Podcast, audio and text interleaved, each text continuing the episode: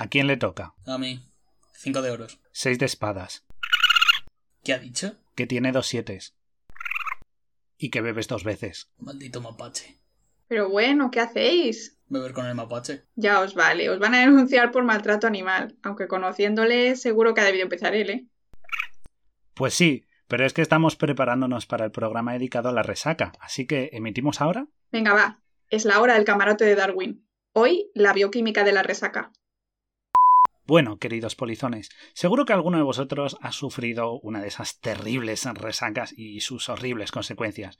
Porque, claro, no estabais seguros si ese duodécimo chupito os iba a pasar factura, o si era porque no cenaste fuerte y habías dormido lo suficiente, e incluso puede que fuera culpa de aquella maravillosa idea de mezclar absenta con Baileys y crema de café.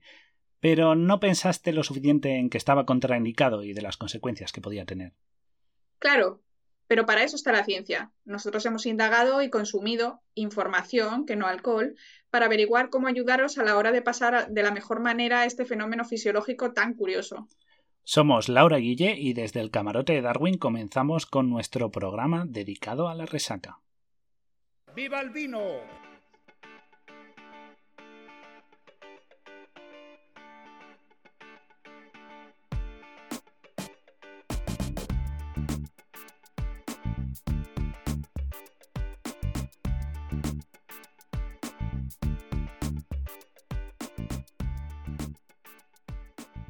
Pues vamos a empezar con el programa de la resaca y bueno, Guille, ¿a ti tú sueles beber? ¿Sueles tener resaca? Pues hombre, algún cubata cae, no nos vamos a engañar, o sus cervecitas, pero la verdad es que de resaca no soy mucho.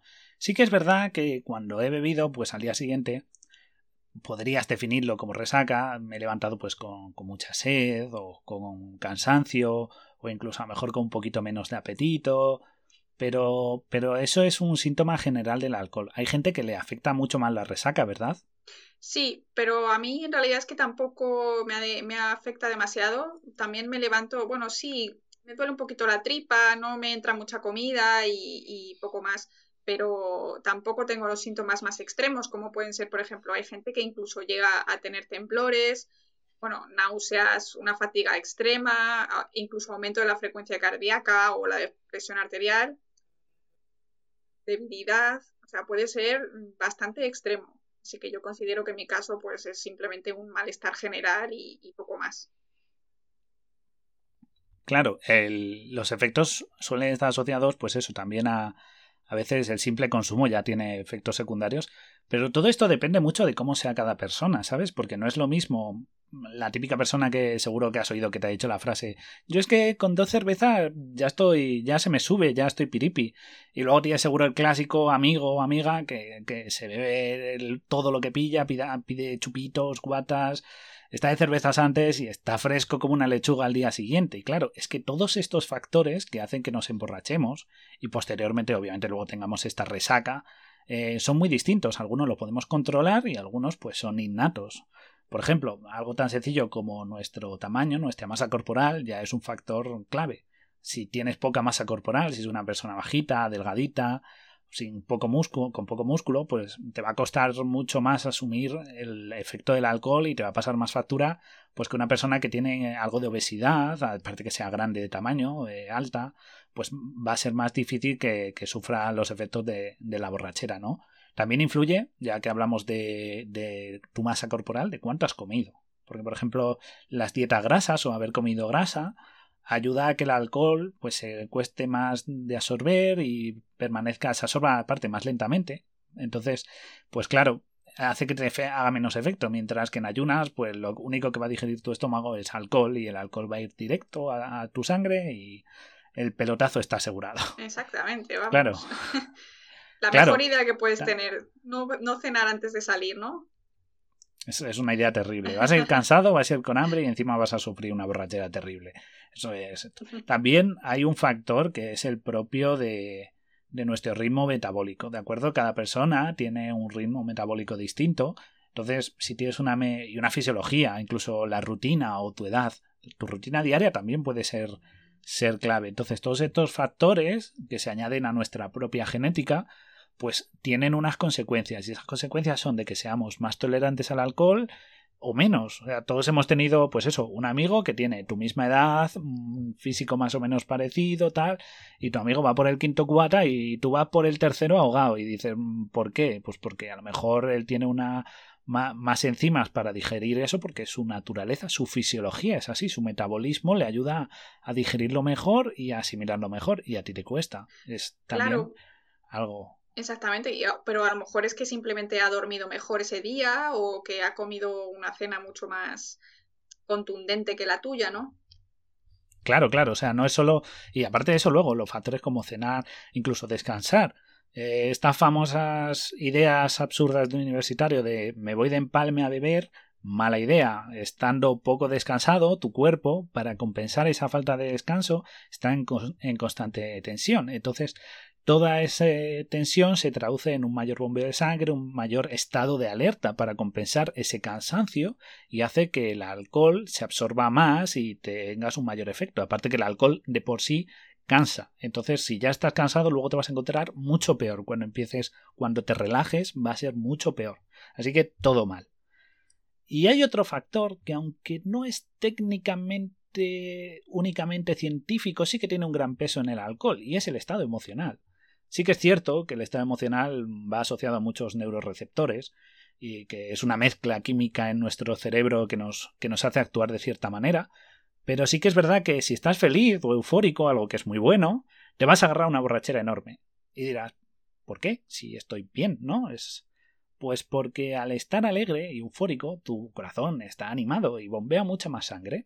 Al bombear más sangre, más rápido, el alcohol se distribuye más rápido, se absorbe más rápido, y claro, te vas a emborrachar muy rápidamente. Y dices, bueno, pues entonces es mejor estar estresado y mal. Pues no, tampoco, porque al estar estresado estás en un sistema de tensión y es igual que lo que he dicho cuando no duermes. Tu cerebro y tu cuerpo pues están en ese estado de tensión y de nuevo, tu sistema nervioso está trabajando para que estés en una constante alerta. Constante alerta es que digiere la comida más rápido, tu sangre se bombea más rápida y todo eso hace que el, absor el alcohol perdón, pase más a tu, a tu sistema circulatorio, a tu cerebro y tenga todos los efectos que ya hemos dicho. Bueno, entonces ni estar eufórico ni estar depresivo para, para tener eh, una noche más o menos sin eventos, ¿no? A ver, Claro, los la gente que está depresiva, la gente triste, técnicamente, irónicamente, son los que más tienden a ahogar sus penas en alcohol. Y estando deprimido, estás tranquilo, estás quieto, generalmente no te mueves mucho, tu corazón va lento y te cuesta más emborracharte. Así que los depresivos que beben tienden a emborracharse menos. Pero esto no quiere decir que estar deprimido sea la mejor idea, lo que lo mejor sea beber. Al contrario, cuando estás deprimido lo que tienes que hacer es buscar ayuda, hablar con alguien y dejar a un lado totalmente la botella y cualquier otra sustancia tóxica o droga porque es malo, porque nuestro cerebro en esta depresión necesita para superar esa depresión una serie de neuroreceptores que por ejemplo se liberan cuando hacemos deporte, que estimulan esos circuitos de recompensa que nos estimula eh, la felicidad. El alcohol tiende a causar efectos negativos sobre estos neuroreceptores y no ayuda a, ser positivos y a alegrarnos en estado de depresión. Así que lo mejor es, si estás depre, no bebas. Uh -huh. Bueno, y es que además, Guille, tú sabes que hay diferentes tipos de alcohol que pueden dar diferentes tamaños, por decirlo de alguna manera, de resaca. Sí, distintos tamaños, calibres y depende cómo lo mezcles. hay, que tener, hay que tener cuidado y esta información puede ser interesante porque hay algunas bebidas alcohólicas, según su, cómo se produzcan o cómo bueno, se fermenten, se destilen, eh, tienen una mayor o menor concentración de, unos subproductos químicos que los, llamamos congéneres. Y bueno, hubo un estudio en el que miraron más o menos eh, para la misma cantidad de alcohol que, qué resacas daban distintas bebidas alcohólicas. Y entonces estos congéneres se encuentran sobre todo en, bebidas como vino tinto, licores de color oscuro, bourbon, brandy, whisky, tequila. Y estas bebidas eh, tendían a dar unas resacas mucho más fuertes. En cambio, las bebidas que son como más claras, que tienen, que son más transparentes, ¿no? Como vino blanco, licores, el ron, el vodka, ginebra, tienen menos de estos congéneres, estos compuestos químicos, y por lo tanto causan resacas menos frecuentes y, menos graves.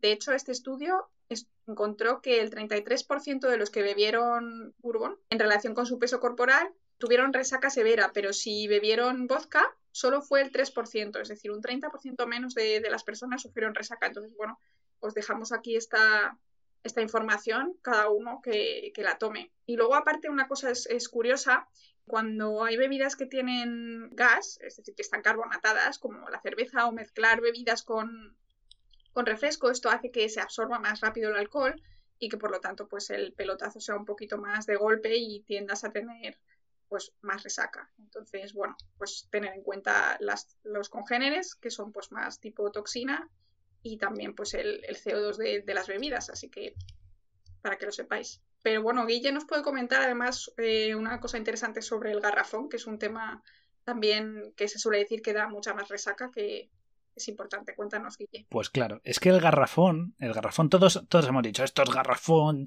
guau, qué resaca, guau, es que ayer nos pusieron garrafón y qué mal me he levantado hoy.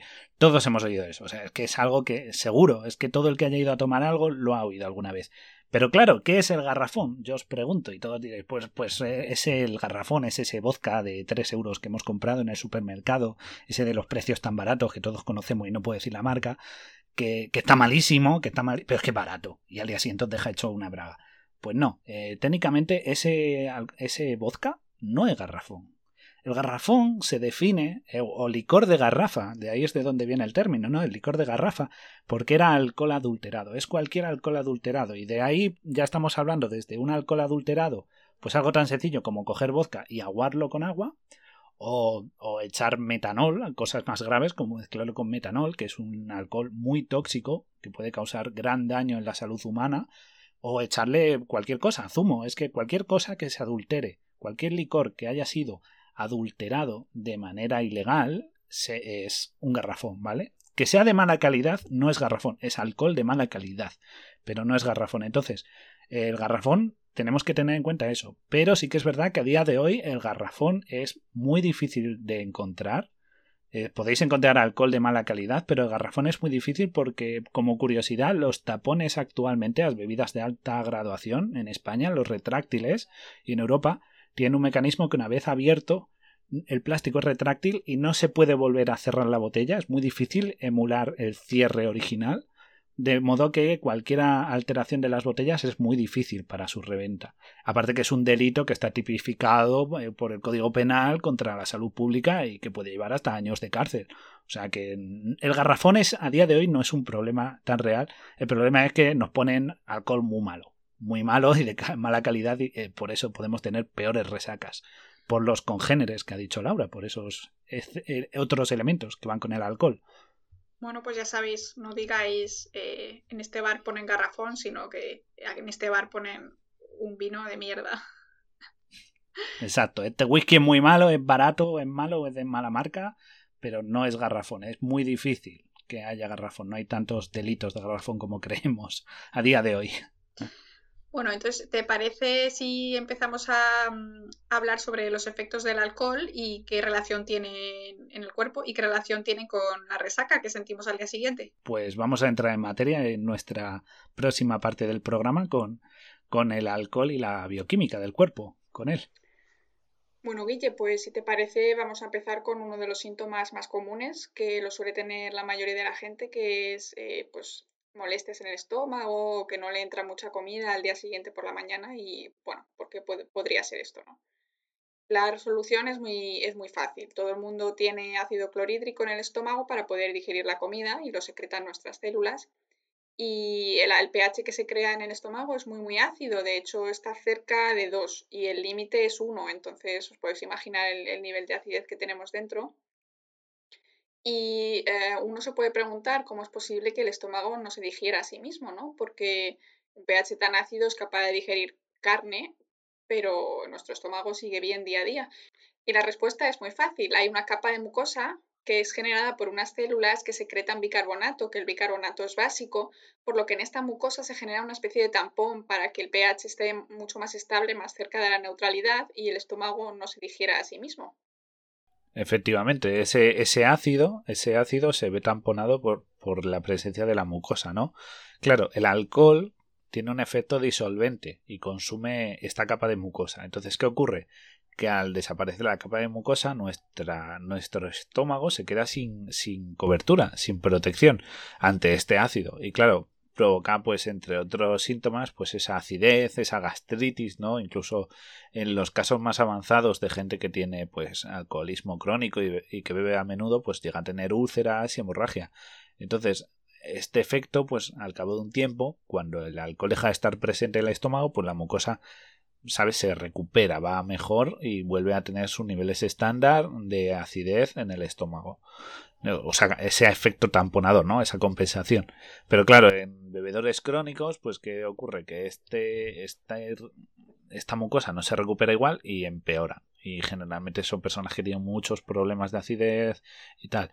En el caso de la resaca, pues lo que vas a pasar es que vas a tener, pues, sobre todo, como ha dicho bien Laura, pues esa falta de apetito, porque no es que no tengas hambre, es que tu estómago no acepta alimento porque es un riesgo al tener tanto ácido. Y luego eso, síntomas como la propia acidez o incluso en los casos peores diarrea y similar. O sea que no es muy recomendable el comer después de comer fuerte después de estar con resaca. Pues sí, y bueno, pues pasamos al siguiente, al siguiente efecto fisiológico, por decirlo de alguna manera, y tiene que ver con la vasopresina, ¿no? Efectivamente, cuando, cuando se consume alcohol, este pasa al torrente sanguíneo, como el resto de alimentos, ¿no? Cuando se consumen y se absorben. ¿Qué pasa? Que este alcohol en la sangre hace que la glándula pituitaria en el cerebro pues decida hacer una cosa y es bloquear la creación de vasopresina que diréis, ¿y qué es la vasopresina? ¿no? Así, pues bueno, es la hormona antidiurética. Entonces, ¿qué pasa? Que sin esta sustancia química, si esta, esta hormona no está presente, los riñones envían agua directamente a la vejiga. Es decir, es como una señal que les dice, cuando estéis filtrando el agua, reabsorberlo. Bueno, pues los riñones, como no reciben esta hormona, no reciben la orden y dicen, pues no recuperamos ese agua. Por eso también se tiende a orinar bastante cuando, cuando se bebe alcohol. El proceso, porque esta hormona está bloqueada. Entonces los bebedores pues tienden a hacer eso, varios viajes al baño cuando están consumiendo por, porque esta hormona no está activa. ¿Verdad, Laura? Claro, Guille. Sí, sí, es que además eh, hay un estudio interesante en el que más o menos eh, calculan que por cada 250 mililitros de una bebida alcohólica media, suponemos, ¿no? Eh, el cuerpo expulsa entre 800 y 1000 mililitros de agua. O sea, es decir, cuatro veces más de lo que has bebido lo expulsas mediante la orina. Entonces, obviamente, hay una deshidratación importante. Entonces, este efecto diurético, bueno, va disminuyendo a medida que, que tienes menos alcohol, pero los efectos secundarios quedan ahí hasta el día siguiente si no repones esos líquidos. Claro, eh, de ahí viene la frase, ¿no? Eh, de que la cerveza no se, no se adquiere, se alquila. El problema es que no solo la alquila, sino que, según estamos viendo, además luego la devuelves con intereses.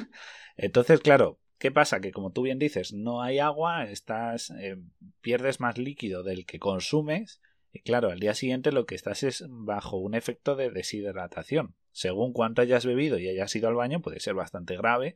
Y esta deshidratación, pues entre los síntomas que causa, ¿no? Que hace que, aparte de levantarte con unas ganas enormes de beber, son los dolores de cabeza. Porque es uno de los síntomas que causa la, deshidratación en cualquier situación. Claro, tú sabes ese dolor de cabeza que parece que te están tirando las meninges del cerebro. Sí, es, es un dolor horrible. Es un, es un dolor de alerta, no es un dolor por, por una contusión, es un dolor que tu, tu, cerebro te está dando un aviso de que vayas a por agua corriendo porque es una situación grave, estás deshidratado y eso es muy grave. De hecho, de hecho el cerebro cambia de tamaño si estás deshidratado, es decir, eh, pesa menos. Entonces, bueno, es algo bastante grave llegar a un grado de deshidratación tal que tienes un dolor de cabeza insoportable, así que es importante hidratarse. Claro, y junto a estos síntomas de deshidratación, ese exceso de orinar, de ir al baño, causa pérdida de sales y electrolitos. Claro, exactamente. Cuando tú estás yendo al baño todo el rato no es agua pura. Es decir, tu cuerpo pues tiene sales, potasio y estos, estos son muy importantes para la función adecuada de nuestro cuerpo, específicamente los nervios y los músculos. Entonces, bueno, cuando tus niveles de sodio y especialmente de potasio bajan muchísimo, pues eso te da dolores de cabeza, fatigas, náuseas y eso también puede ser eh, la razón por la que pues eh, tienes a veces calambres en los músculos o algo así. Claro, la pérdida de estos electrolitos es, es como es equivalente a la, a la de hacer un ejercicio intenso. Igual que los pierdes cuando haces mucho ejercicio y sientes fatiga, náuseas y demás, incluso calambres, esto es igual. Exacto, y si además estás bailando, por ejemplo, además de beber, pues la deshidratación es incluso mayor. Claro, haces ejercicio por dos vías. Exacto, pero luego además eh, hay otro efecto bastante importante que también tiene que ver un poco con la orina, ¿no, Guille? Que es el, la pérdida de glucógeno. Claro, porque el glucógeno eh, se encuentra en el hígado, ¿vale? Hay grandes reservas de glucógeno en el hígado. Son, son almacenes de glucosa. Es una molécula que lo que hace es acumular glucosa, ¿vale? Es un conjunto de glucosas como comprimidos, para que nos entendamos. Una molécula que comprime muchas moléculas de glucosa. Y el alcohol que hace que descompone estas reservas, reservas. Entonces, ¿qué pasa? Pues que te gastan las reservas de energía en forma de, las transforma en glucosa. Y esta glucosa pues cuando no hay una necesidad de consumirla en gran cantidad y sobre todo porque estás consumiendo alcohol que hace que el cuerpo no necesite más glucosa, el, cuerpo decide eliminarla. Es decir, pues igual que para que no te dé una diabetes se elimina el exceso de azúcar en la orina, pues eh, o se almacena en forma de glucógeno, pues tu cuerpo en este caso que decide expulsarla en forma de orina, porque no puede acumularla en forma de glucógeno. Entonces, ¿qué ocurre? En la orina va una gran cantidad de glucosa que no se está recuperando. Lo único que hace tu cuerpo es decir que no necesita más, entonces la elimina, pero no la está recuperando por ninguna otra vía. Entonces al día siguiente te vas a levantar muy cansado, muy débil, eh, muy agotado. ¿Por qué? Porque toda esa cantidad de glucosa que tenías en reservas para cuando lo necesitaras no está. Y tu cuerpo tiene una carencia de energía bastante grande es un, es un problema. La verdad es que el alcohol te va, te va lastrando físicamente y esta es una de las razones. Que te levantes tan cansado, tal. Eh, es porque no tiene glucosa. Tus células no tienen alimento directo. Claro, y esto nos va dando pistas de qué es lo que hay que intentar hacer ¿no? a la mañana siguiente. Luego hablaremos de ello, pero estos, estos efectos fisiológicos nos van indicando claramente cuál sería la mejor solución. Pero bueno, hablando del hígado, eh, uno de los efectos también más importantes al día siguiente tiene que ver con el hígado, ¿no, Guille? Sí, e, exacto. El hígado, el hígado es el órgano con el que se asocia siempre el alcohol, ¿no? Lo de los daños en el hígado y tal, pero todo eso tiene una razón metabólica.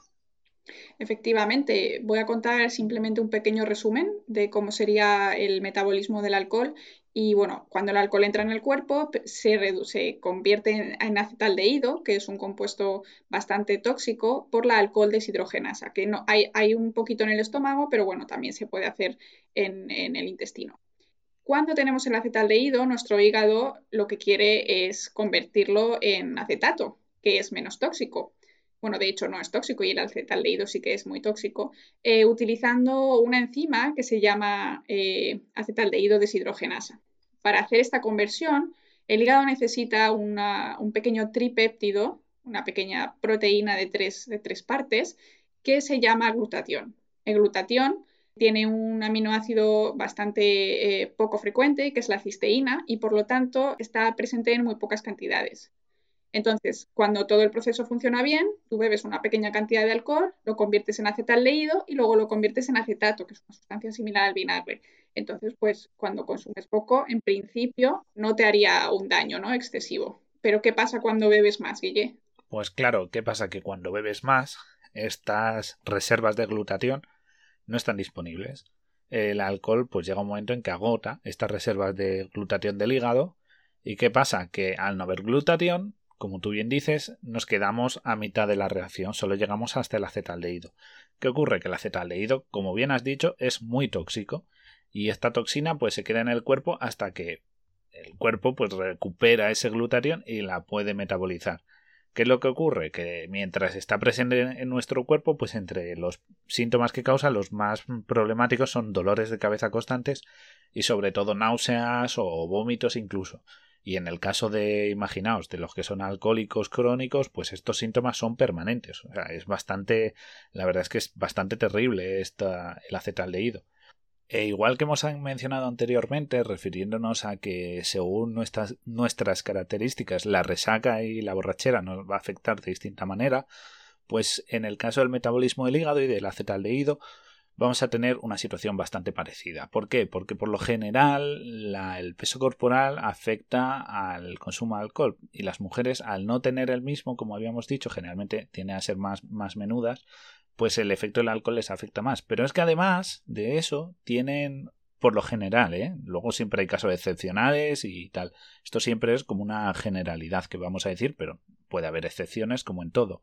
Eh, tienen menos acetaldehído deshidrogenasa y tampoco tienen mucho glutatión. Entonces, eh, la capacidad de metabolizar todo el alcohol para que no llegue a generarse ese acetaldehído tóxico es menor. Y al ser menor, pues obviamente van a tardar más en eliminarlo del cuerpo y va a tener esos efectos negativos al día siguiente y durante la borrachera, que va a ser pues lo que hemos dicho. Dolor de cabeza, vómitos y demás. Pero es que hay un factor más, que es la glutamina, que ahora nos vas a contar, Laura. Pues así es, Guille, la glutamina está relacionada con varios de los síntomas más comunes, como la fatiga, la irritación del estómago, aunque bueno, ya hemos hablado antes sobre eso, pero también una sensación general de, de enfermedad, como de cansancio, como que te duele todo, ¿no? Y esto, bueno, pues se atribuye a la glutamina. Cuando una persona bebe, cuando estás bebiendo alcohol, este alcohol inhibe la glutamina, la producción de glutamina, que es un estimulante natural del cuerpo. Y después, cuando dejas de beber, lo que hace el cuerpo es que intenta recuperar el tiempo perdido y se produce un rebote de glutamina. Con lo cual te afecta al, cansancio, ¿no? al principio te va a agotar y luego te va a agotar más todavía, ¿no? Exactamente, porque lo que hace es que estimula el cerebro mientras tú intentas dormir. Entonces no puedes alcanzar los niveles de sueño profundos y que son más curativos, ¿no? Entonces, obviamente esto contribuye a la resaca del día siguiente con, con una fatiga muy fuerte. Y de hecho, cuando el rebote es severo, según el caso, según la cantidad de alcohol que hayas bebido, es responsable de síntomas más graves y más raros también, como son temblores, ansiedad, inquietud, incluso eh, aumento de la presión arterial al día siguiente, que no todo el mundo lo tiene, pero la verdad es que eh, suenan bastante, bastante horribles. Así que bueno, ya sabéis, eh, solo, estos son solo algunas de las formas en las que el alcohol puede afectar a tu cuerpo, así que tener cuidado y beber con moderación, porque puede ser bastante peligroso. Bueno, pues después de darle un repaso a cómo el alcohol nos afecta a distintas partes del cuerpo y en nuestro metabolismo, vamos a ofreceros lo que todos estabais esperando, las mejores maneras de recuperarnos de una buena resaca. Bueno, pues vamos a empezar con las que son más escuchadas y vamos a ver si qué tienen de mito y qué tienen de realidad, ¿no? Eh, lo que más se oye, que yo lo he oído un montón, es que al día siguiente hay que beber cerveza. De hecho, nuestro querido polizón geólogo nos pidió una cerveza. Cuando creíamos que era un zombie, nos, sorprendió diciendo que si teníamos una cerveza para curar su resaca. Entonces, bueno, de aquí le mandamos un, saludo para, para decirle que no, que beber cerveza no es, no es lo mejor. Sí que es verdad que tiene pues vitaminas y, bastante contenido de agua, ¿no? Lo que nos ayuda a rehidratarnos después de una noche entera perdiendo líquidos como, como locos. Pero sí que es verdad que, bueno, sigues metiendo alcohol en tu cuerpo y al final pues vas a, volver a, deshidratarte. Entonces nunca, nunca lograrás rehidratarte. Entonces no es, no es una buena idea beber cerveza. Podrías tomarte una cerveza sin alcohol, ¿no? Tampoco sería lo ideal, pero tampoco te haría daño, igual que una cerveza normal. Si lo que quieres hacer es retrasar la resaca porque necesitas estar sí o sí, ¿no? Tienes que hacer algo, pues bueno, pues a lo mejor es una, es una opción, pero para tu salud no es lo mejor seguir bebiendo después de una noche de desenfreno. Segunda cosa que dicen que puedes tomar, café. ¿Tú tomas café, Guille? Yo café sí, pero para la resaca, bueno, más bien para la borrachera, he oído el famoso café con sal, como ese bálsamo de fierabras que lo cura todo. Mm, bueno, para la resaca café con sal no, pero para la borrachera, bueno, si tienes una cantidad muy alta de alcohol en el estómago, supongo que lo suyo es echarla y vomitar. Entonces, la verdad es que no creo que, hay, que haya persona humana que pueda aguantar el sabor del café con sal sin vomitar, así que, bueno, supongo que Sí, sea para eso, ¿no? Todo el que se ha levantado un poco medio dormido y ha confundido el azúcar con sal sabe de lo que estoy hablando y eso sabe a rayos. Así que sí, yo creo que tienes razón. Eso es solo para, para vomitar el alcohol y no para, para curar nada. Claro, pero bueno, para la resaca, pues depende, ¿no? Eh, depende de si estás acostumbrado o no estás acostumbrado al, al café. Yo, por ejemplo, no tomo café porque me afecta muchísimo y entonces eh, lo que pasaría es que la cafeína, que es un vasoconstrictor, podría quitarme un poco el dolor, de cabeza, pero bueno, al final el café es un diu- diurético y entonces te deshidrata. Y bueno, eh, esa sería la manera en que has, has llegado a estar como estás. Pero si sueles tomar mucho café, como es el caso de mucha gente, que el café es muy bueno para la salud, yo es que no lo tomo porque es que me afecta un montón, pero si tomas café solo y estás muy acostumbrado a tomar café y no sientes apenas el efecto diurético, sí que está bien, porque bueno, pues eh, básicamente es agua y si además no, no te afecta eh, el efecto diurético de la cafeína, pues bueno, pues tómate un café, tampoco te lo cargues más de lo normal, pero en principio no tiene por qué hacerte daño. El siguiente punto, que lo he oído poco, pero bueno, lo he encontrado por internet y me ha parecido curioso, es comida grasa. Hay gente que al parecer cuando tiene resaca se levanta como con mucha hambre, ¿no? Es lo que mencionaste al principio, Guille, que tienen como muchísima hambre y que tienen que comer hamburguesa, patatas fritas y todo eso. Entonces, bueno, no es lo mejor porque como hemos dicho, el estómago lo tenemos tocadillo, ¿no? Entonces no, no sería lo mejor meter una comida de, de digestión pesada, etcétera, etcétera. Lo que sí está bien es, pues, eh, como dijo Guille, comer, comer comida grasa antes de salir. A ver, no estamos diciendo a nadie que hay que comer fritos y refritos, pero bueno, pues eh, si lo has comido, pues te afectará menos el alcohol porque metabolizas más lento. Pero lo que sí te va a ayudar muchísimo en la resaca es comerte un plátano. ¿Por qué? Pues porque tiene potasio, electrolitos y glucosa, que es lo que hemos dicho que hemos estado perdiendo toda la noche y que nuestro cuerpo necesita regenerar como locos. Entonces, si te entra, lo suyo es que te comas un plátano. ¿Qué es mejor todavía que un plátano? Pues a lo mejor hacerte un smoothie con plátano, con agua, a lo mejor añadir un poquito de sal, que no mucha para que no te sepa fatal, pero bueno, para recuperar lo que son las sales, los electrolitos, la glucosa y, bueno, el agua obviamente con, para la hidratación.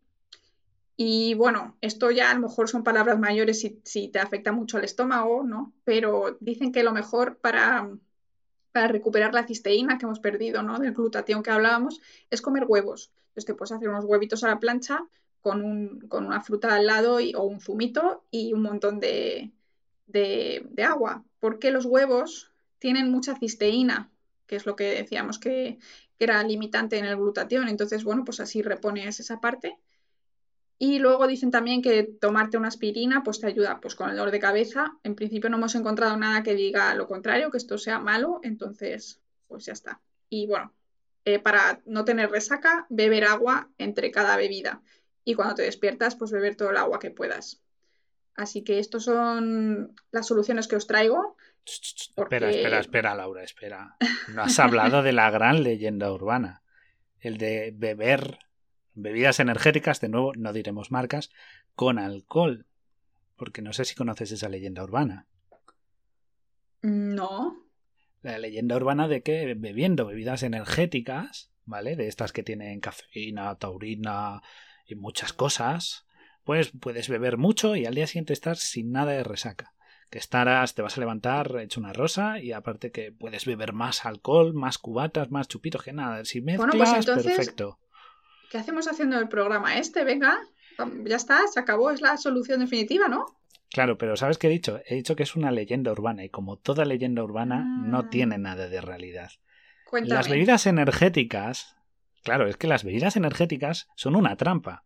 Mucha gente, habrá el famoso vodka con mm, esa bebida energética que te da alas, eh, que tiene que, que, se bebe y tal y dices bueno a ver veamos que tiene una bebida energética y entre las cosas maravillosas que tiene pues tiene una cantidad de cafeína y taurina que son estimulantes de acuerdo que es bastante que es no es demasiado no es como es como una taza de café incluso un poquito más algunas lo tienen más concentrado pero claro si lo piensas eh, tiene solo efecto diurético entonces ese efecto diurético es negativo mientras estás bebiendo alcohol Aparte, tiene una cosa que, bueno, a lo mejor quizá te quita el dolor de cabeza, pero vamos a seguir viendo qué tiene. Una de las cosas clave, que quizá es de donde viene toda esta leyenda, es que tiene vitamina B6. ¿Vale? Y otras vitaminas B, también incluye a 12, pero bueno, sobre todo vitamina B6. ¿Qué es lo que ocurre? Que la vitamina B6 se utiliza para cuando la gente tiene una intoxicación etílica, ¿de acuerdo? Y la B12 también, se trata a, a las personas que tienen alcoholismo crónico y sí tiene un efecto positivo contra el alcohol, ¿de acuerdo? Al igual que la cantidad absurda de glucosa que tienen estos, estas bebidas. Pero claro, esto no sirve. Esto no sirve, te, te, permite beber un poco más, pero tiene un problema y es que tiene un distinto ritmo metabólico. El alcohol es más lento que estos componentes adicionales. Entonces, ¿qué pasa? Estos se absorben y se consumen más rápido durante el tiempo que estás bebiendo, dándote ese margen, pero el alcohol va más lento. Así que después la resaca y el golpe de alcohol va a ser mucho mayor, bastante mayor. Entonces, consumirlos con alcohol es una idea terrible. ¿De acuerdo? Es, es, es malísimo porque lo que te va a hacer es eso, tener un efecto de rebote mucho mayor. Ahora bien, a posteriori, sí que es verdad que una vez que ya estás con la resaca, Mm, Laura nos ha dicho que es bueno beber muchos líquidos para rehidratarnos, un poquito de cafeína, no mucha, quizás también tomar algún eh, la vitamina B6 es útil, eh, entre otros compuestos que estos líquidos tienen, y aparte tiene mucha glucosa, que también, como nos ha dicho Laura, un buen plátano, que tiene muchos electrolitos y glucosa, pues nos va a venir bien. El plátano, también tiene vitamina B6. Y la vitamina B6. Mm. Exacto. Entonces, todo eso nos lo puede aportar una bebida energética. Así que al día siguiente, tomarte una bebida energética puede ser positivo para encontrarte mejor rápidamente. Igual que bebidas isotónicas pero durante el consumo de alcohol está totalmente está totalmente prohibido es malísimo. contraindicado no contraindicado absolutamente. No os lo recomiendo para nada. Si alguien quiere pues allá él al día siguiente tendrá una resaca del tamaño de Minnesota pero cada uno bajo su responsabilidad pero no es recomendable. Después al día siguiente sí durante fatal. Así que como leyenda urbana hemos cazado el mito. Está, está, bien saber que hay una, una opción pues así rápida para por si tienes que salir corriendo a, trabajar, espero que no, pero bueno. Eh, pero de todas formas, eh, yo recomiendo siempre que es mejor comer comida que productos. Que está la opción. Pues naturales mejor que procesados. Te haces un smoothie, le echas ahí un poquito de, de agüita, un poquito de sal, un par de huevos revueltos y va a ser mucho mejor para ti. Pero bueno, requiere un esfuerzo que todos sabemos que, si has salido la noche anterior tampoco te apetece hacer. No, no, es mucho mejor levantarte y hacerte una tortilla, tomar algo de fruta y un poco un zumo y un café y un poco de café que levantarte y tomar esto. Pero si no tienes más remedio, no, está, no es mala recomendación. Exacto, está bien. O incluso una bebida isotónica de estas de, deportistas también tendría un efecto similar sin la cafeína, pero bueno, también te, repone agua, sales eh, y electrolitos. sí, mucha azúcar, o sea que son mm. perfectas, son alternativas rápidas y, y perfectas dentro de lo que es un producto procesado. Pero son ideas, espero que estas cosas que Laura nos ha dicho y esta leyenda urbana es mentira, os hayan servido, porque, porque la verdad es que muchas veces hay gente que de verdad podéis buscar y encontrar remedios esperpénticos, por de todo de tipo hemos encontrado, la verdad. Hay que tener, hay que tener cuidado con lo que se lee en internet y, siempre fiaros de la ciencia y de los estudios y, y, de la fisiología, ¿no? Que en este caso nos ha dado la respuesta muy fácilmente, sobre todo hidratación. Exacto, exacto. Así que cuidaros y bebed poco o nada, y si bebéis poco, que sea con moderación y mucho cuidado.